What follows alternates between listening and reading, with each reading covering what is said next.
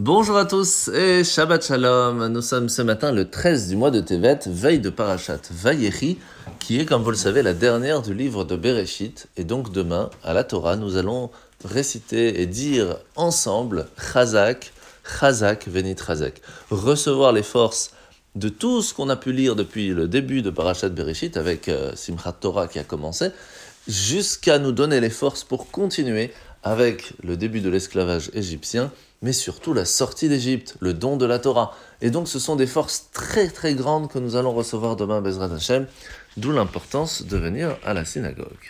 Alors nous sommes aujourd'hui dans le Tanya, dans le chapitre 9.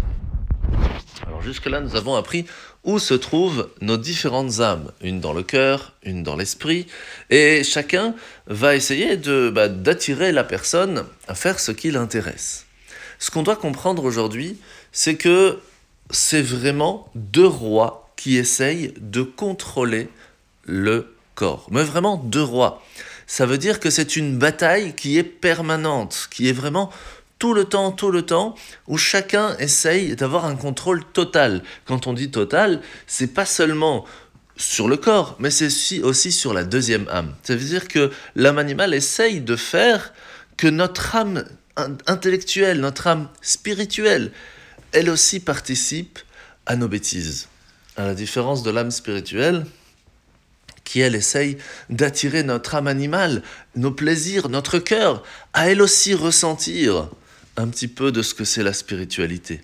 Et c'est là le, le grand débat, la grande discussion, la grande difficulté aussi. Parce que, en fait, c'est pas quand on prend la décision de faire une bêtise, c'est pas seulement nous qui faisons la bêtise, c'est même on apporte Dieu, on amène Dieu dans, dans cette bêtise. Parce que tout le monde participe, même notre âme spirituelle. Et c'est pour cela que le choix que l'on doit faire doit être pertinent pour être sûr de ne pas faire de la peine à personne. Alors la mitzvah de ce matin, mitzvah positive numéro 70, 70, c'est ce qu'on appelle le hacham taloui. Si une personne a un doute si elle a fait de bêtises ou pas, eh bien elle amène un, un sacrifice de pardon quand même qui s'appelle taloui.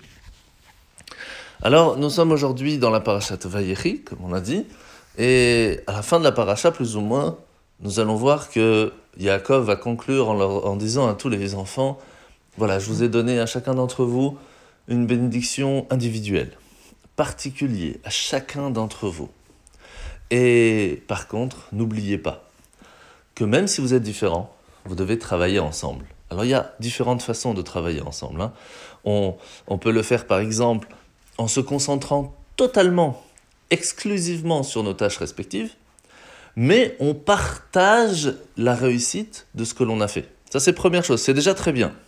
On peut aussi inviter et encourager les autres à prendre part occasionnellement à ce que nous-mêmes on fait, pour que chacun puisse ensemble travailler.